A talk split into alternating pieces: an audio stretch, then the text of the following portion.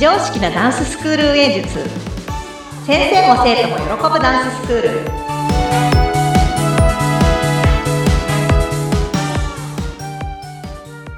本気で踊り本気で学び本気で楽しむ幸せ製造工場ケンケンダンスファクトリーケンケンこと伊予田智子ですよろしくお願いいたしますインタビュアーの高野です。よろしくお願いします。お願いしおますします。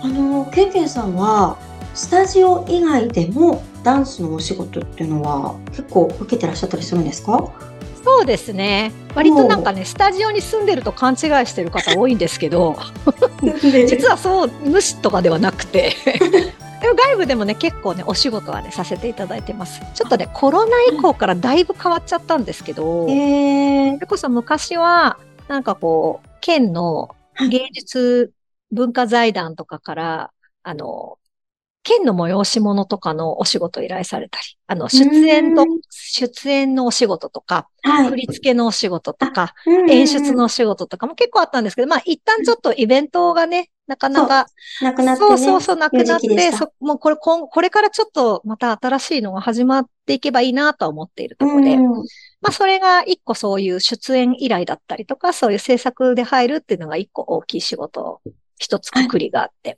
うんもう一個はね、結構ね、教育機関に教えに行くことが結構多かったりするんですよ。学校とかっていうことですかそうなんです。うでん。私は今、市内の、あの、私たちのスタジオがある市内のは子供園さん、い。島へ園ー2園、ちょっとあの、教えに行ってですね、保育時間内にはい。ダンスのレッスンやってほしいっていう、ちょっとすごい斬新な園長先生がいらっしゃって、ですね。すごい。その、え、もうカリキュラムの中に入ってるっていう。そうなんですそうですよねせ先生方って一日中その保育時間内って子供を、うん子供さんたちの面倒見るじゃないですか。はい。なんかお昼寝したり、うんお庭で遊んだり、うんうん絵本を読んだりとか、お絵描きしたりっていうなんだか中の一環でダンスを入れてくださってるんですよ。すごい画期的な考そうえをおなん持でちすよの。、そうなんね、で園すよ長。先生。はい。なんか、いずれは、なんかはいうちの園に来ると、ケンケンダンスができるっていう風に持ってきたいって言ってくださっていて、もう本当ありがたいんですけど、ですね。それがね、今回で多分3期目がもう終わるかなっていうところなんですね。コロナ真っ只中で始まったそ感うでじすなんですけどね。もうそれなりのお付き合いの期間もちゃんと蓄積されてますね。はい。あとは、へーその、それこそ地元の私立高校のえ、女子ダンス部の外部コーチもやってるんですね。わすごい華々しい。そうなんですよ。へーなんかもともと男子校だった学校が共学になはるい。そう、そのタイミングおーで、一応その、あの、女子ダンス部を作ったら盛り上がるんじゃないかっていうお話を学校側からいただいて、立ち上げから一応、携わってる感じなんですよ。すごい。開拓のとこからですよね、まさにね。そうなんでです。でもね、子供園さんもそうで、す。やっぱその、新しい試みなので、うん。私結構そういうところ場面に出くわすこと結構多く て、あの、その、始まりの一歩でテイヤワイヤする星のもとにいるらしい です。どうやら。もう引き寄せられちゃってね、そういうところにね。でも、でもなんかすごく思うのは、まあ、うんスタジオでのレッスンはもちろんその、ケンケンファクトリーでダンスやりたいよっていうお友達が来てくれるんですけど、はい。なんかその最初の入り口って難しくないですかなんか知ってもらうまでが、そうだと思います。うん。なので、そういう意味では、まあ、幼幼稚園、子ども園さんに関しては、うんもう園児たちと直接触れることができますし、うん。はコートで入ってくださる、その、先生方たちは、いな。んかこういう感じで子どもたちにダンスを教えて接してるよっていうのをサポート入りながら見てくださるし、うん。なんか園の行事、こう、発表会とかがあれば、はい。園部の先生方、職員の皆さんや、ええ。 A の方が、まあちょっと見てくださる。ね、あー高校なんかも踊る接触、接触してるのはダンス部の子たちだけでも、はい。文化祭があれば全校生徒と来賓と教員の方が皆さん見てくださるじゃないですか。すごい場面ですよね、それね。だから、私はちっとも踊ってないんですけど、あの、もう格好のケンケン、ケンケンも名前売れちゃうぜ的ななんかまあそういう広告塔みたいなものとして、立ち上げげから携わって、まあできる限りのお手伝いをさせてもらってるっていう活動を少し入れるようにしてます。じゃあう話聞いてる限り少しというか、しっかりとウェイト持ってね、あのーもう組み込まれているスケジュールなんだと思いますけれども。そうですね。ね、なんかで外もせこなこいねっ。ていうのはでも本当にフリーのインストラクター時代にはでき、はいできない部分だったんですよ。うーん。まあ、そもそもお声がかからないのもあったと思うんですけど、そのはいフリーの時は。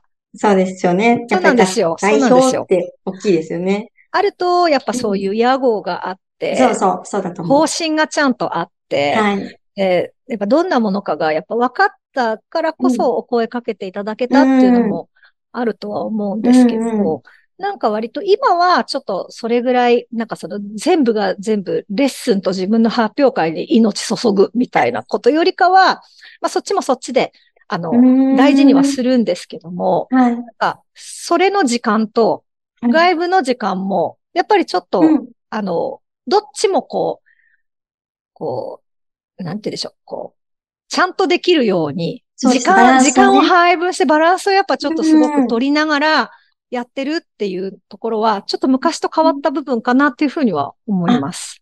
そうですよね。それ、ある意味、ケンケンさんの顔の使い分けというんでしょうかね。やっぱり工場長のケンケンの顔と外部に行ってる顔も、やっぱりどこか少し違いが出てるとは思うので、そそうういったです使いね。分けもねう、んあるんでしょうね。まあ結果使い分けになってたんならよかったなみたいな感じなんですけ ど、後付 け。そうそうそう、後付けも意識して、意識してたって言いたいところなんですけど、なんかまうんうんあうん結果気づいたっていうところではあるんですけども、うん、なんかでもここのバランスがうまく取れると、はいなんかまあその、どういう、どういう地域ではい。何を目指していくスタジオなのかっていうのは、なんかちょっとおのずとこう方向性は見えてきたりはすごくそうでしょうね、そうでしょうね。あります。なんはかい。それこそダンスを うん始めたり、こう、フリーでやってた頃なんかは、はい。なんかもうオンリーワンを目指す団体みたいな、なんかそう、そういうこう、ざっくりとした、まあ、ケンケンワールドがあったんですよ。うん。だけど、やっぱりこう、オンリーワンを目指す私を押し付けるのって、やっぱふと、なんか、なん、なんて言うんでしょう、こう。あ、私に泣かされたい人たちしか集 まらないから、ちょっと宗教っぽくなるじゃないですか。 わかります言ってる意 味。すごくなんだけどわかるあの、あの、こう、生徒さんのためのじゃないんですよ。うん、そうですね。私がこれをやりたいの誰ついてくんのみたいな状態だ ったのそうですね。ベクトル自分の方に向いてますよね、そうそう全部ね。はい。でもただ、ケンケンファクトリーでは、じはい、ベクトルが自分に向いてるものは、うん。もうたった一箇所だけ残してあるんですよ。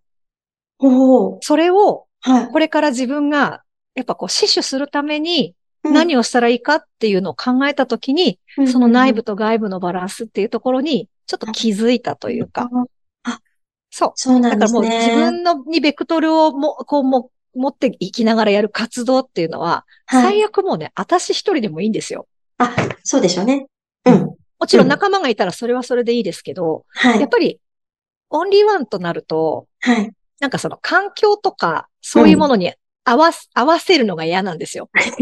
そうでわすね。かりそこますはなんかそこは全部、自分でね全部私で行きたいっていそうう。そう。自分カラーでいきたいところですねか。つてはそれを他人に押し付けてたんです、私は。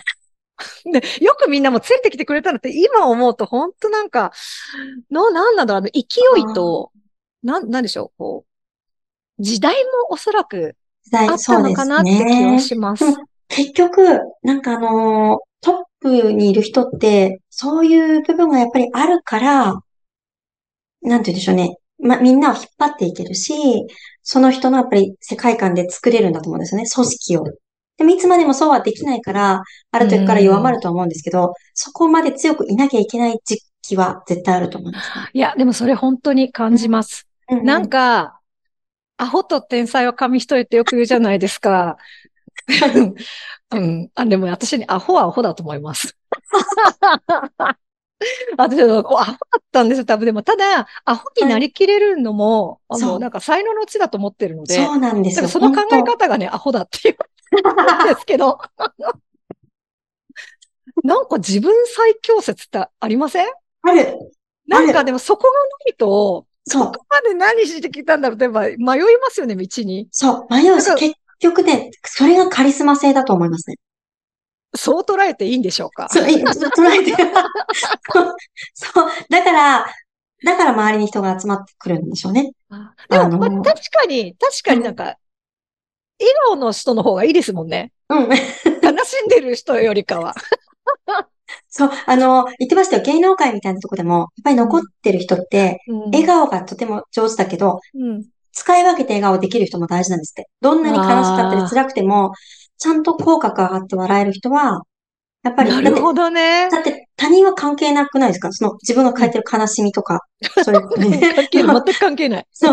だからやっぱり、そう、外に向ける自分の顔が、心からの笑顔と、やっぱりそれに近い笑顔を通常にいつものように出せる人は、あ残っていくという記事をこの間読みました。ああ、でもその通りだと思います、本当に。なんか、自分のダンスの時間をはいお。金で買ってくれてるわけじゃないですか、言うなればそう、生徒さんたちそっうでて。はい。しかも何かお腹がいっぱいになるわけでもなく、物が残るわけでもなく、うんうんうん。その時間を買いに来てくれるって思ったら、うん。なんかやっぱ、なんでしょう。なんか、いい意味での職業病ですよ ね。だってもう先生なんかめっちゃ機嫌悪かったら嫌ですもんね。本当にそうだと思います。それはね。えうん、うん。なん、か今日やっぱなんかいろいろあったけど、うん。なんかダンス踊ったら元気になったとか、うん。あはい。やっぱなんかスッキリしてよかったっていうのを、やっぱりその技術とか 踊りとかい以外にもやっぱ持ち帰ってもらいたいものっていっぱいあるじゃないですか。そこはね、もし、もしかしたらもうずっとね、絶やさず努力してる部分ではうん。あるとは思います。あ、漏れちゃってたらすいませんって感じなんですけ ど。いや。大丈夫しっかり努力として実ってますから。ね、実ってたらいいなって感じなんですけど、うんうんうん。なんかその辺はちょっとち注意してるって言ったら変ですけど、うん。今は逆にあれですよね。あんまり、あんまりその辺深く考えなくて も、そう、できるようになったんだと思そいまうす。脳みそのスイッチが蓄積やっぱそのダンスやる時のモードにされて。うん。なると、やっぱ自分結構なんかいろいろあっても、はいい。ろいろあった子たちの相談乗れたりとかしませんする、すると思う。ケンケンさんはだからもうもうそのパターン。半分、半分側で、いや、うん私も結構、い意外と結構いろいろあるんだけどなって思いながら、 相談乗れるみたいな。なんかまあそういうのとかもすごく大事だったりうしんうんうまん。すよね。そういった意味でやっぱりこの今のね、内部の時間と外部の時間っていうのがあって、バランスが取れて、そして運営自体もうまくいくというか。そうですね。うんなんかもうね、うん。幼幼稚園とかね、未就学児も高校生も、はやいっ。ぱね、いろいろありますよ、ドラマが。 面白いです。だから、スタジオ内で起きてることと、やっぱ全然、お違うドラマが起きてるから、なんかそのあたりへー。も、はないん。か、こう、ん内部ではわからないことをうん外部で気づけたりとか、うんうんうん。または内部で気づいたことを外部で活かしたりとか、やっぱその辺のバランスってすごくあるなっていうのは思うので、はいなんかその、し体力的な仕事の配分ではなくて、はい。あの、あれですよね、その、こう、ちゃんと細部まで、こう、指導できる、うんメンタルも含めて全部、うんうん。なんかそこの、そこの量っていうのは、やっぱ今後も課題になってくるかな、のかなっていう、その荷物持ちすぎちゃってもダメだし、はい。下ろしすぎちゃってもダメだし、うんうんなんかその辺がうまく見出せたらいいなって思いながらね、いつもちょっとね、外に出たり、なんかまあ帰ってきたりしてるんですけど、でも結構楽しいです、すごくあ。どっちも。うんうん。シーンが変わるとね、まあ、自分の考えのスイッチを、ね、入れ替えることにもなると思いますし、あの、純粋に付き合う子たちがね、全く違う畑ですもんね。そうですね。うんうんうん。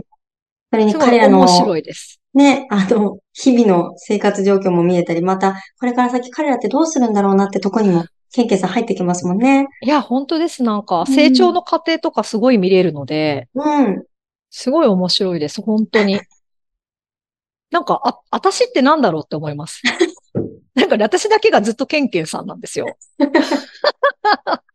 わかります。子供たちは成長していくんですけど。そう、そうですね。だからあれですよ、こんなゃちっちゃい時から見ている子が、やっぱ隣でスタッフやってると感慨深いですもそうなりますね。ん。彼女はもうずっとケンケンさんなんですよ。でも私も子供に対して子供扱いしてないから、うん、で、ずっと成長をちょっとじわじわ見てて、10年ぶりとかじゃないので、うんうんうん。なんかね、こ子供の時から変わってないって言うとすごい語弊がありますけど、うん。やっぱなんかね、そのままなんですよね、関係性って。もうすごくなんかね、あうんの呼吸がすごくやりやすかったりもしますし。でもあれですよ、10, 10年以上経って突然帰ってくることがいますよ。そうめっちゃ綺麗になって帰ってきて、最初わかんないけど向こうは覚えてるみたいな。うんうんうんうん。あ、ケンケンさん変わんない全然って言われたりと か、すごいします。すいませんって。 ずーっと子供ですいませんみたいな感じなんですけど。あでも、それがすごく嬉しいんだと思います。やっぱり子供の頃の光景って残ってるからこそ戻ってくるんだと思いますね。うん、そこに確固たるものがあるっていうのは、本当にあの、喜びというか、帰ってきた、よかったなーっていう気持ちになるところだと思うので。そのね一なつんかがでケンケンも、いや、でも本当になんかこう、いろんな架け橋になれたらいいなと思ってるのうでん、うんうんね、なんかこう、都内やそういうところにこう、一旦出てっても、戻ってきた時に、あ、はいそういえばってこう思い出してくれれば嬉しいなってうん思いますし、はい。若者たちともつながりたいと思いますうし、んうんうん。外と中いいですもね結べればね、すごくいいなと思うので、あーまあそういう意味ではやっぱ内部と外部のバランスって本当大事だなってうん。思います。わかりました。はい。今日もまた素敵なお話をありがとうございました。はい、ありがとうございました。はい。ケンケンダンスファクトリーは工場長ケンケンが熱い時代を生きてきた大人たちも未来を担う若者たちもダンスを通じて自分の心と向き合いみんなが一つになれる場所です。ケンケンダンスファクトリーの詳しい内容は概要欄をご覧ください。それではまた次回お会いしましょう。